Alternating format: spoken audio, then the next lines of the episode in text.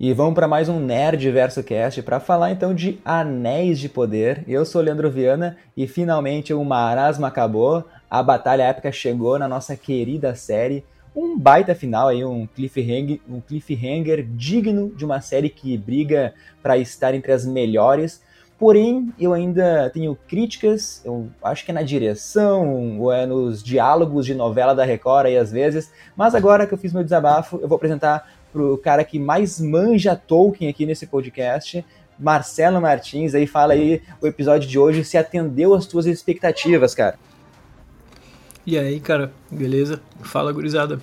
Cara, atendeu sim, na verdade ele foi além até porque é, aparecer a, a, forma com que Mordor surgiu no final do episódio eu não esperava que fosse acontecer agora, então para mim foi uma surpresa muito boa.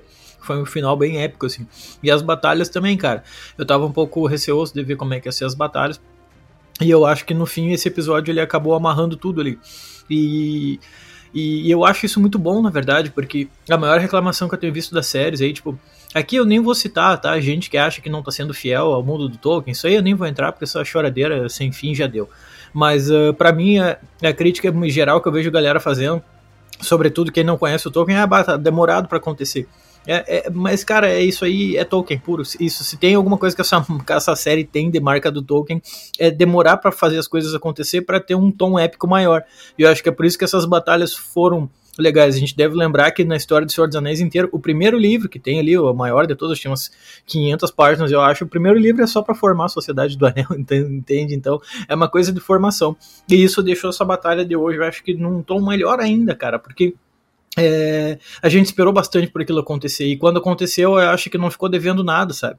As coreografias de batalha foram legais, teve sangue de uma forma que eu não achei que fosse ter sangue, porque não é comum em produções baseadas em obras do Tolkien ter esse tipo de coisa, porque ele sempre pensou em histórias voltadas para todas as idades, né? De uma pessoa de 100 anos para uma pessoa de 10 anos, 5 anos interessa. Mas uh, vi que eles tiveram uma violência muito louca. Não tô reclamando de forma alguma. Achei legal. Inclusive, achei muito louco. E, cara, fiquei feliz. Fiquei muito contente com esse episódio aí. Porque eu esperava que ele fosse um nível alto, mas eu acho que foi maior do que eu já, que eu já tinha imaginado. Cara, esse episódio é o melhor da série. É que coloca ela assim em destaque. Uh, ele acaba com uma sensação ruim, né? Eu acho que Anéis de Poder uh, sofre muito principalmente por acontecer junto com House of the Dragon.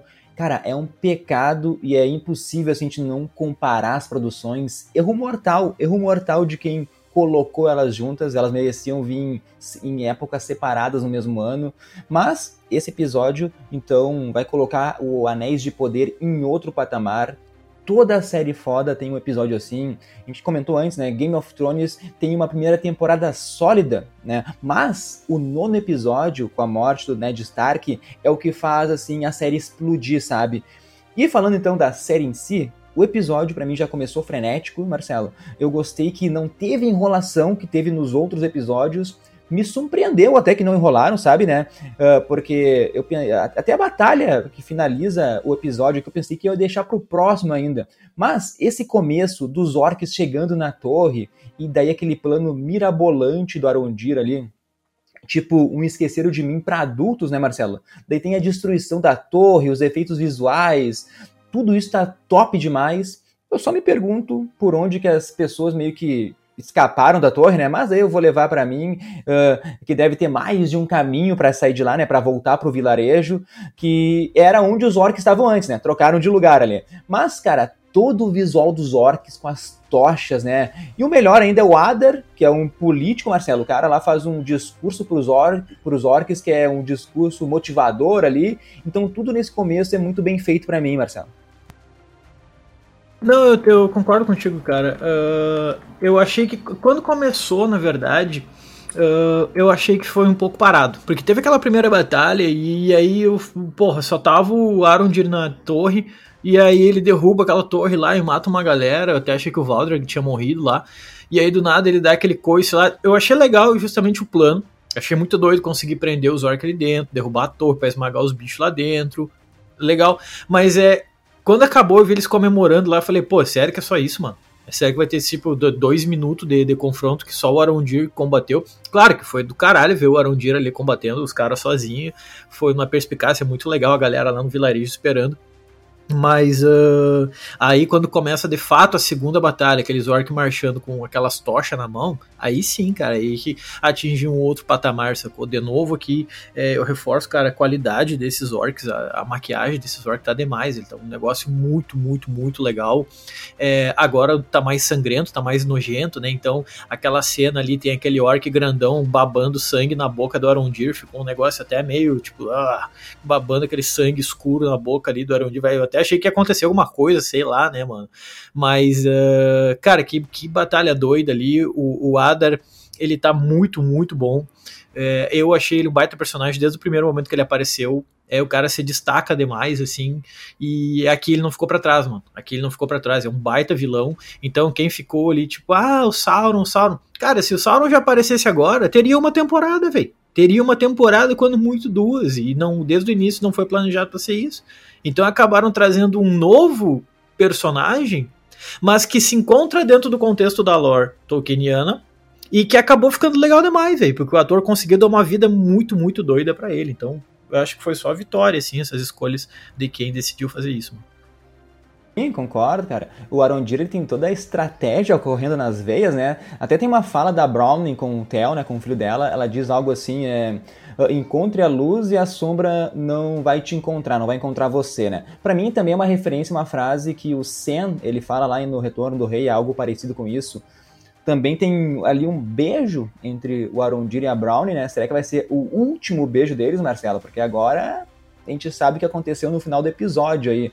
Mas, de novo, cara, como tu falou, é lindo a chegada dos orcs, é um silêncio, aquela hora não tem música, a câmera, ela fica, assim, focando naquela paisagem, assim, até que aparece uma tocha. E daí, cara, eu tava angustiado lá com a Brownie não conseguindo acender fogo com as pedras batendo uma na outra. Meu Deus do céu, vai dar errado o plano agora.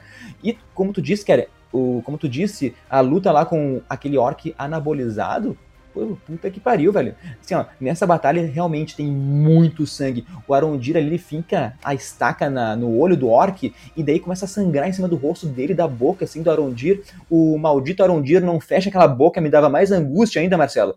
E aquele sangue espesso, escuro, assim, ó, assim, ó muito bom, muito bom toda essa batalha, Marcelo.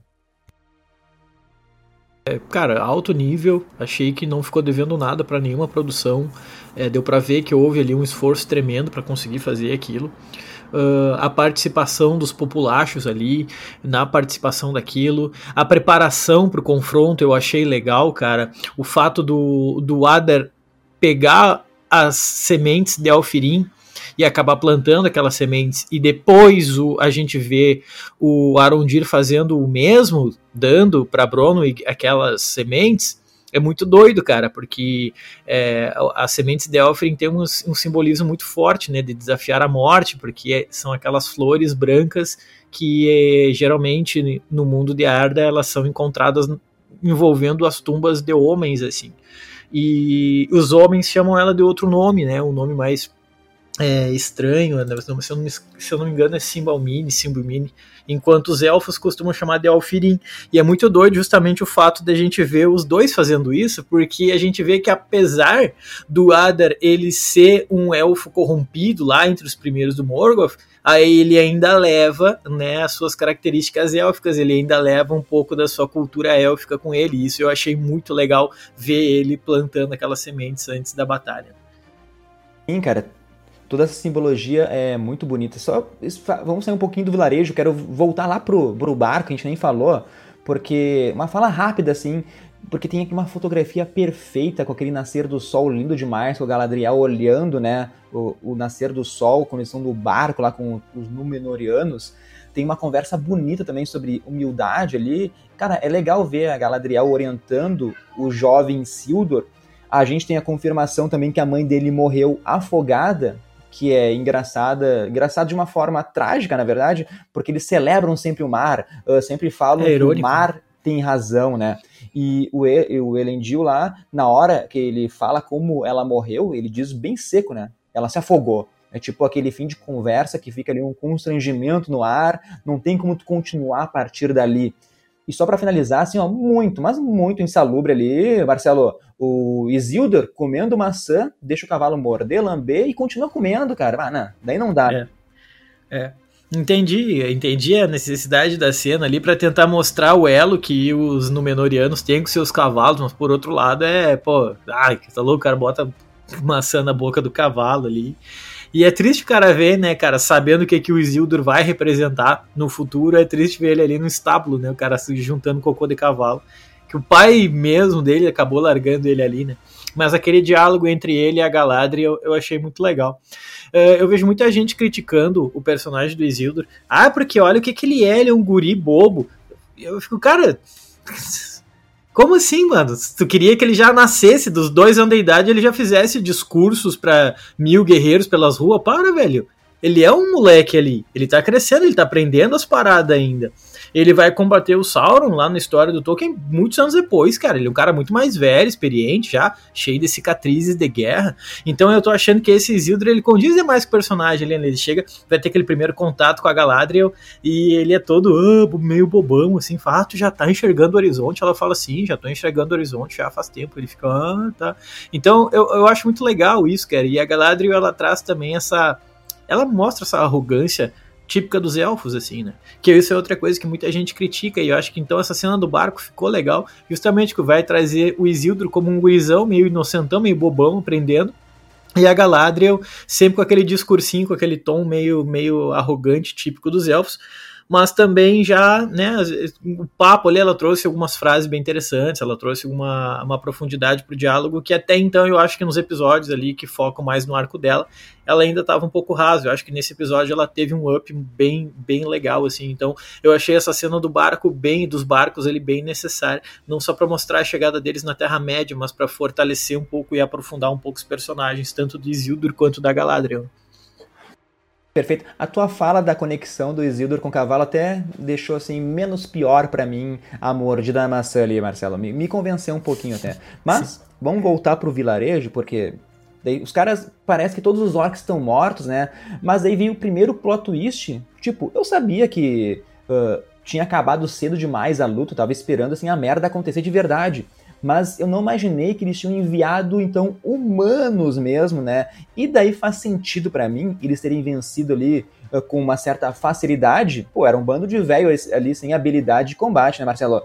Daí vem minha primeira crítica, porque chega o resto dos orcs, todo mundo entra na, na taverna e parece que o mundo para pro Arondir daí tirar aquela flecha da Browning, né? Vai lá tirar a flecha, cauteriza, porque foi muito tempo ali, cara, e os orcs não invadiram assim por qual motivo, né?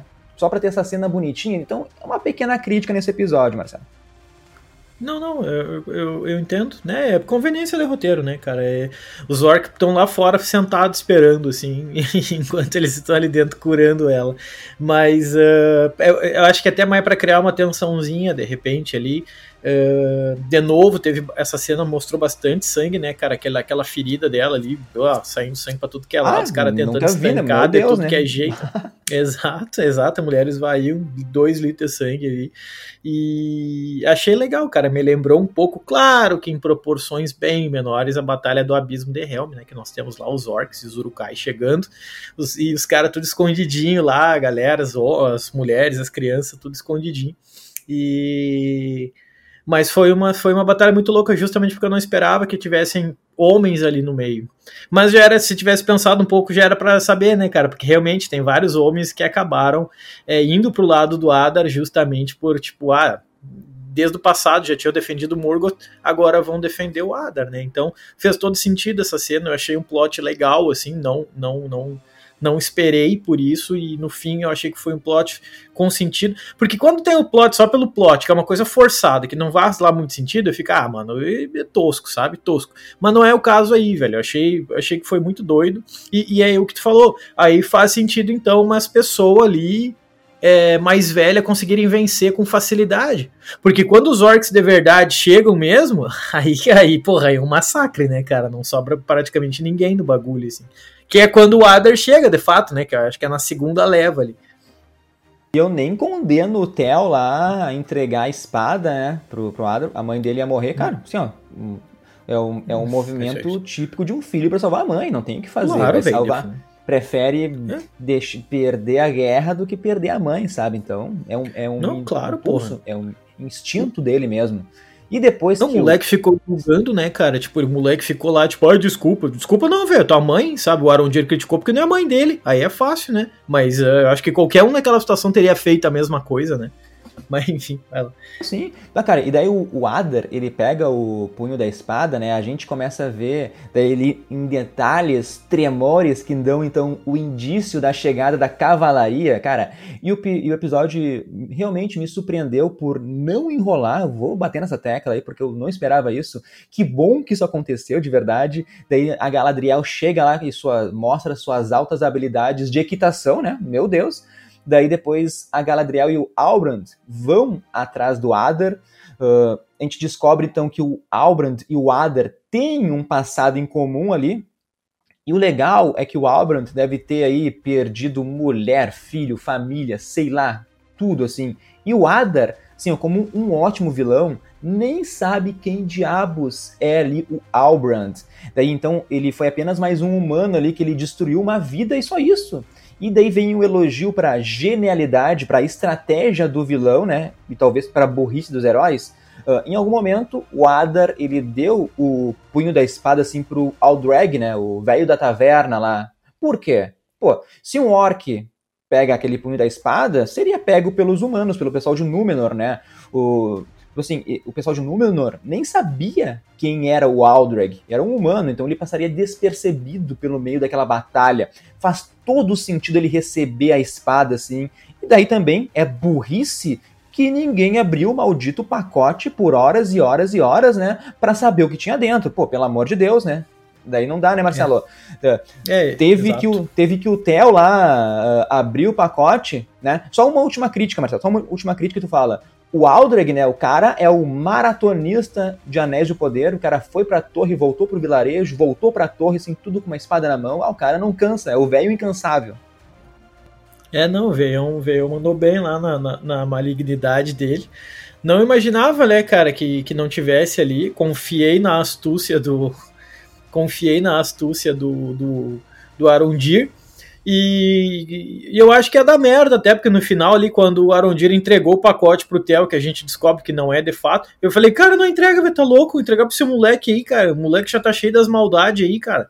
Então eu tô achando que esse moleque na próxima temporada ele já vai virar aí um, um, um serzão meio maligno aí. Ele é muito. Ele é muito fraco para essa questão da, de forças sombrias, assim, sabe? Tipo, tanto que ele até admitiu pro pro Arondir depois, né? Aí a primeira coisa que o Arondir faz é dar espada pro moleque, né? Mas é, eu achei interessante realmente entregarem é, o, o, punho do Sauron pro Aldrich, porque, porra, é justo, é um velho. Ninguém, sabe, os, os Númenóreanos vão passar do lado dele, não vão nem olhar, tipo, ah, um velho coitado fugindo ali. Na verdade, aquilo ali a gente se descobre como uma chave, né? Então achei um plano da hora. É, realmente, os caras demoraram para vir para confirmar o que tinha dentro, né? Mas é, muito doido, cara, muito doido. Aí, quando os Númenóreanos chegam, achei uma cena muito bonita, ver aquela cavalgada toda lá, aqueles 300 cavaleiros é, indo um atrás do outro no galope. E pá, os caras entram e vão varrendo, né? Eu achei muito legal aquela cena que tem dois cavaleiros, cada um segurando uma ponta de uma corrente sim, e eles vêm sim. derrubando, né? né? Bom pá, eu achei genial, cara. Genial. Os caras pegam as correntes e simplesmente vão derrubando uma fila de orc inteira, assim. Pá, ficou demais aquilo ali, cara. E só umas coisas meio, meio bobas assim em relação à obra do Tolkien. Eles mostram os Númenóreanos como maiores em termos de estatura do que os humanos da Terra-média, né? E ali não há essa diferenciação, tu pode colocar muito bem o Númenóreano do lado da, daqueles velhos ali do vilarejo que a gente não saberia diferenciar um do outro, né, cara? Então, muita gente já vi criticando hoje, ah, eles chegaram rápido demais, ah, eles já sabiam onde tinham que ir. Porra, mas no episódio anterior o Halbrand já tinha dito a localização do Strif, cara. Eles foram até a torre, viram que não tinha nada lá e seguiram o rastro dos orc, né? Tipo, não, não é, não precisa pensar muito, né, para quebrar, que é uma crítica meio infundada assim dos caras que já estão chorando ali de manhã cedo. Mas uh, achei muito doido, cara. A chegada dos Númenóreanos foi foi um momento forte do episódio, assim. A Galadriel fugindo daquela lança, achei muito bem feito aquela cena. Joga uma lança nela, ela se escapa do lado do cavalo em movimento, né? Porque, bah, achei muito doido, cara. Aí, em relação ao tempo, não quer dizer que os núcleos se passam ao mesmo tempo, né? Talvez Númenor se passava muito antes e daí ficaram um tempão no mar, um tempão no mar, e chegaram ali, e daí agora as linhas temporais estão juntas, né? Então, reclamar do tempo, o pessoal tá reclamando de barriga cheia. Cara, eu acho que a Galadriel, eu acho ela, às vezes, que é mal dirigida, mal roteirizada, eu acho até, porque ao contrário do Abe, do Adar, uh, o cara é um líder ali, então, só que a série construiu a, Gal a Galadriel assim, né? Desde o primeiro episódio, a gente viu ali que tem aquele grupo de guerreiros que eles estão querendo se voltar contra ela. O maior erro, acho ainda, eu acho que é o jeito que que ela aborda os próprios temas, né, cara? Uh, na cena da, da Galadriel com o Adar, dá mais nuances para ela, é desconfortável aquela conversa. Por isso, todo o ritmo da série, assim, nos trouxe até esse episódio que tem seus defeitos, mas pra mim é épico demais, assim, ó. Uh, tem uma hora, uma fala meio típica de novela da Record, não sei se vai concordar comigo ou não, Marcelo, que todo mundo pergunta, pergunta assim pro Albrand se ele vai ser então o tal rei prometido do sul. Nossa, tem todo um drama. Daí o Albrand olha para todos assim, daí fala sim. Ah, ah, ali eu achei novelão. Mas eu quero que tu complemente e fala a teoria que tu acertou, né? Tu falou sobre quem seria o verdadeiro Adar. E daí, no podcast passado, tu matou a jogada, né, Marcelo? É. Não, isso aí eu achei muito louco, cara. Eu fiquei contente quando se confirmou a teoria, porque no episódio passado eu falei, cara, se for isso mesmo, eu vou achar muito louco. E você confirmou e eu achei muito louco, porque nossa, cara, a forma com que eles conectam o Adar a lore do Tolkien, a história criada pelo Tolkien é muito interessante, mano. O, para quem não manja, mano, o Adar ele é um dos primeiros orcs, porque segundo a origem tolkieniana, os orcs eles são elfos corrompidos pelo Morgoth, o Senhor do Escuro, onde o Sauron é só um servo desse Senhor do Escuro. E por eles serem ainda muito próximos do Morgoth, lá no, no período de criação deles, muito mais de mil anos atrás, uh, eles ainda têm as suas feições élficas, né? Então dá para ver que o, que, o, que o Adar foi torturado, dá para ver que ele foi torturado, ele tem o rosto todo queimado, até lembrando o, o, o Clegane, né, do Game of Thrones mas uh, ele tem ainda suas lembranças élficas. Volta e meia ele citava Beleriand, que é a primeira terra onde os elfos ficaram lá na Terra-média, que nem existe mais na Segunda Era. Uh, plantar o Alfirim ali antes da batalha, ou seja, ele não se desprendeu da sua cultura élfica ainda, isso é muito louco, cara.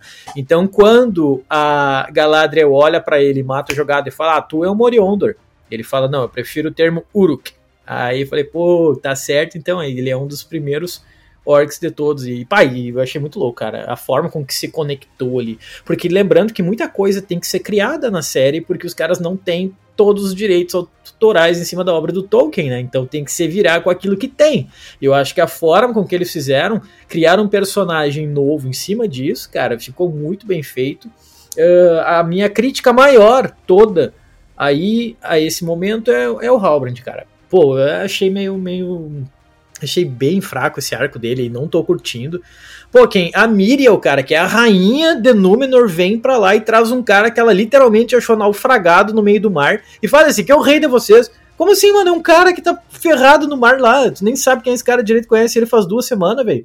Vem falar que o cara é rei. E ele, ah, eu sou rei mesmo. Só que aquele sorrisinho que ele der é meio estranho. Já tem muita gente dizendo que ele, na verdade, vai virar o Sauron, né? Que ele vai ser, que ele na verdade é o Sauron, e que Mordor agora, ele, os caras, que, que, reino do sul que ele vai reinar se nem existe mais sul, velho? Agora é Mordor, ou Udum, tanto que quando explode ali a Montanha da Perdição, os orcs começam a gritar, né? Udum, Udum, Udum. Tipo, mostrando ali a forma com que eles se referem às Terras Sombrias. Mas essa parte do, do, do Halbrand, ela não tá me descendo muito bem, não, velho. Ah, mas eu, a única coisa que me prende na parte dele é saber o que que ele vai virar como que ele vai se conectar com algo da terceira era, por exemplo, sabe? Tipo, ele vai ser aquilo que nós já falamos, ele vai ser o rei zumbi, ele vai ser o bruxo de Angmar, ele vai ser o Nazgûl, o que que esse louco vai ser, velho, né? Então, nesse sentido, eu acho legal, mas do contrário, eu tô achando o personagem mais raso e mais perdido ali na questão dos arcos. Né? Cara, e o Aldrich, então, depois de sobreviver a tudo, Marcelo, ele vai lá, gira a espada naquela fechadura de pedra. A gente tem uma das cenas mais fodas do ano, né? As pedras começam assim a se reorganizar ali, daí vem água de tudo que é lado. Cara, daí eu comecei a entender os túneis que os orcs estavam construindo, todo o plano dependia da espada, na real, né? Daí vem aquela água explodindo o chão, que nem tampa de bueiro lá, sei lá. Cara, tudo vai ficando inundado, né? A água, daí ela vai chegando no fogo lá, mostra aquela erupção, é lindo demais, né? Uh, é, é, é trágico, tem o vulcão explodindo, cuspindo as pedras, acertando lá todo, todo mundo, acertando o orc, acertando os humanos ali. Cara, e a imagem que vem a seguir daí é cinematográfica ali, é pra gente guardar na memória aquela poeira cobri, cobrindo ali a Galadriel, né, meu? O episódio acaba, né? Quem desistiu da série antes, assim, eu fico com pena, né, por não ter confiado, que nem a gente sempre falou aqui. Mas fala aí o que tu achou e explica um pouco também do que será, o que será no futuro essa montanha da perdição, hein, Marcelo? Cara, eu achei essa cena mais épica do episódio, até porque, cara, eu não esperava isso. Realmente eu não esperava. Porque eu tava muito curioso ainda para saber, cara, como que Mordor vai surgir desse negócio, sabe? Vai demorar demais, velho. Não, Mordor surgiu assim. E quebrou uma crítica que eu tinha que era a ideia de achar que aquela espada ela seria basicamente tipo uma, uma Excalibur. Ah, o cara que empunhar ela vai virar o rei. Eu fiquei, ai, que bosta isso aí, velho. Depois que eu entendi que ela era uma chave e por que que o Adar queria dominar Ostirith, pô, aí sim que as coisas fizeram sentido. E aí tudo se encaixou muito bem, sabe? Então, ah, Mano, quem desistiu da série agora nem merece assistir uma cena dessa, na verdade, sabe? Tipo, que cena linda, cara, que cena maravilhosa, velho. Ver, quando eu reparei que aquela montanha lá no fundo, na verdade, era a montanha da perdição, eu fiquei, mano, cara, como é que eu não reparei nisso, velho? E que CG perfeito, velho. Meu Deus do céu, não tem uma crítica ao CG dessa série aí. A hora que, que ele gira a chave lá na, na frente do elmo do, do Sauron e começa aquela água escorrer pelos túneis, a gente entende tudo daí, né? A gente entende os túneis, a gente entende a, a empunhadura lá, da, o cabo da espada, a gente entende a importância dessa espada, a gente entende a importância da torre, e aí todas as coisas começaram a se amarrar de um jeito que não foi tosco, cara. Foi muito bem feito, assim. A Montanha da Perdição, cara, ela é chamada por dois outros nomes, né?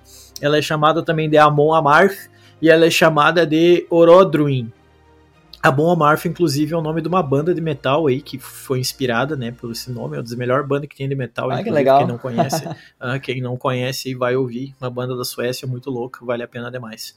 Para quem curte metal, obviamente, né? É uma das minhas bandas favoritas.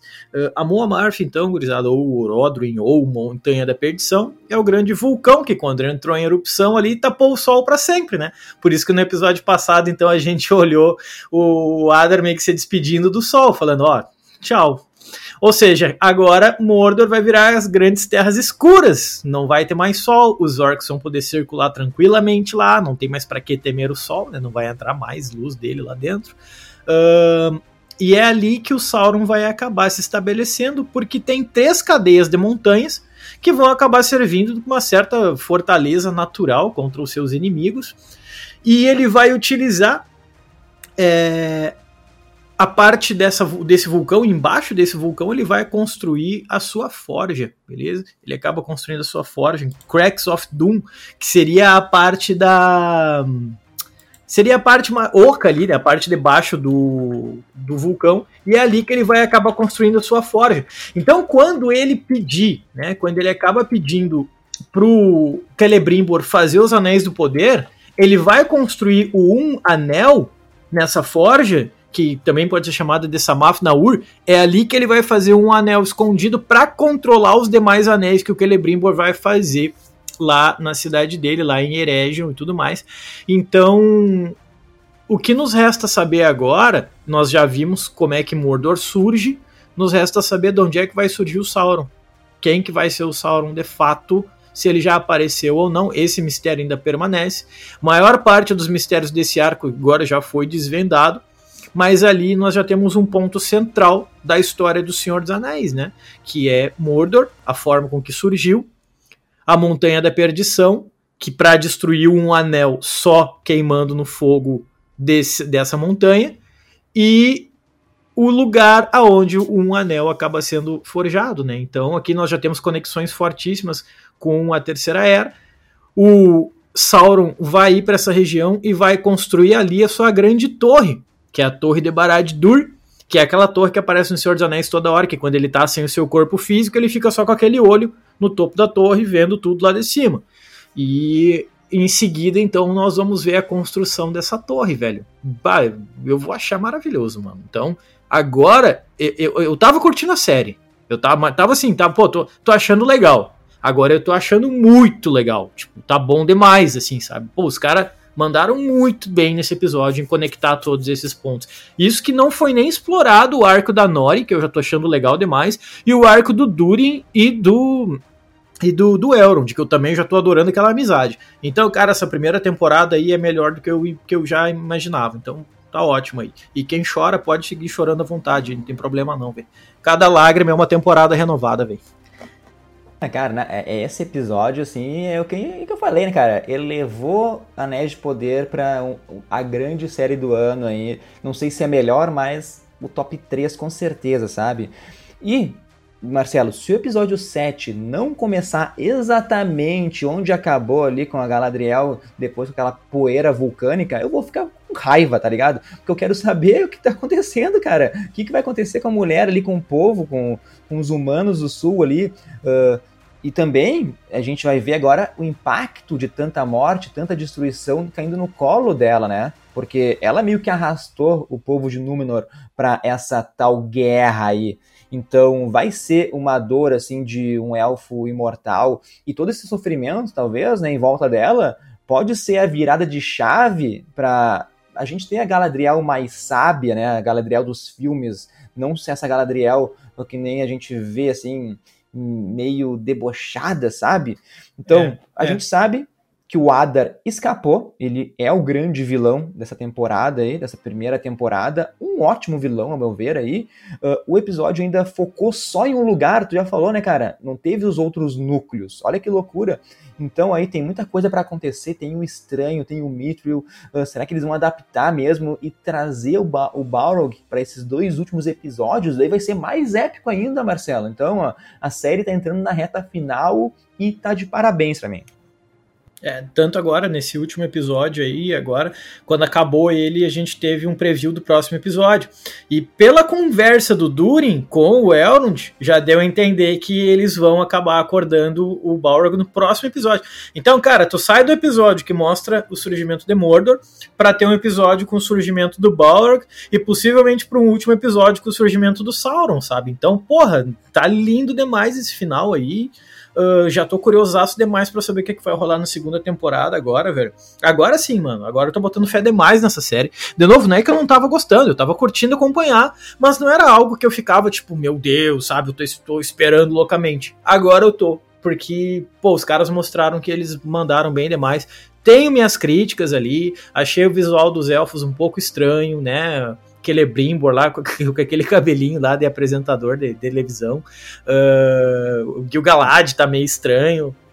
Mas é, é isso. É, não, pode falar, pode falar. Falar, o Gil-galad é o mais estranho de todos, né? O cara não parece o rei dos elfos, né?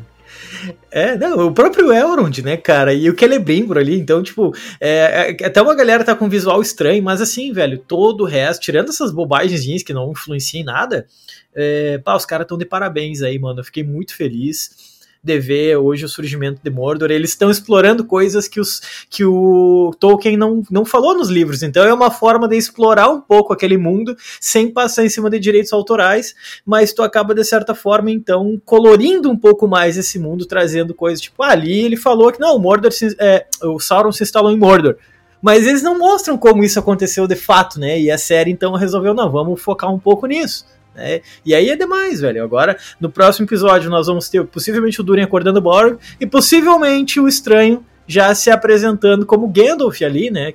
A não ser que eu esteja muito errado, eu acredito que seja ele. Então, sim, os dois próximos episódios têm tudo para ser, cara, assim, só cresce, mano. Só cresce. Essa série vai terminar com a aceitação lá em cima, assim, pelo menos no meu, no meu coração, assim, na minha, no meu parecer. Não, o Nerdverso vai colocar a série no seu no, no seu topo lá, Marcelo. A gente vai sempre falar bem aqui dos Anéis de Poder. Então, esse ritmo lento da série se concentrou tudo aqui. Então, tudo fez sentido. Os túneis fizeram sentido aqui. Isso eu gostei demais, sabe? Então, acho que gente, como foi um episódio focado em um núcleo só, é mais, é mais rápido também nossa análise, foi mais batalhas. Não vamos ficar analisando as lutas, as coreografias aqui. Vamos pro nosso bloco, então, nosso, um dos nossos blocos finais. Se tu quiser trazer algum outro assunto que a, gente, que a gente não falou, que a gente esqueceu, traz aí, Marcelo. Mas comparar então o sexto episódio de House of the Dragon, que foi lá tivemos o salto temporal de 10 anos ali, mais um episódio fantástico, né? Com agora o sexto episódio de Anéis de Poder, e pela primeira vez aqui no Nerdverso, nosso podcast, eu vou escolher Anéis de Poder essa semana. Eu acho que esse final, esse cliffhanger, cara, eu, eu tava em dúvida até o final da batalha, tava todo mundo, todo mundo naquela final assim, de novela da Record, e quando começa esses minutos finais mirabolantes do plano do Adar, né, de entregar a espada pro Aldreg, e ele gira, e a partir da, daquela água que começa a cair, cara, ali ficou épico demais para mim, e não tem como não escolher os Anéis de Poder essa semana, Marcelo. Não, eu não tenho nem que pensar, velho. Eu vou ficar com Anéis de Poder aí, com certeza, não tem que pensar nem dois segundos para saber. Agora, tem uma coisa, cara, uma teoria que eu criei na cabeça aqui, que vai modificar um pouco a história do Tolkien, mas que vai acontecer o seguinte: eu acho que a Miriel ela morreu nesse processo aí. Eu acho que a rainha de Númenor morre com essa explosão. Lembrando, eles são humanos, né, cara? É, ela deve ter morrido com isso. No livro, ela casa com o Farazon, né? Então, eu acho que a Miriel vai morrer com o surgimento de Mordor e o Farazon vai falar: Bom, se a Miriel morreu, eu sou o rei. Né, o pai dela já tá velhaço lá falando, então eu sou o rei.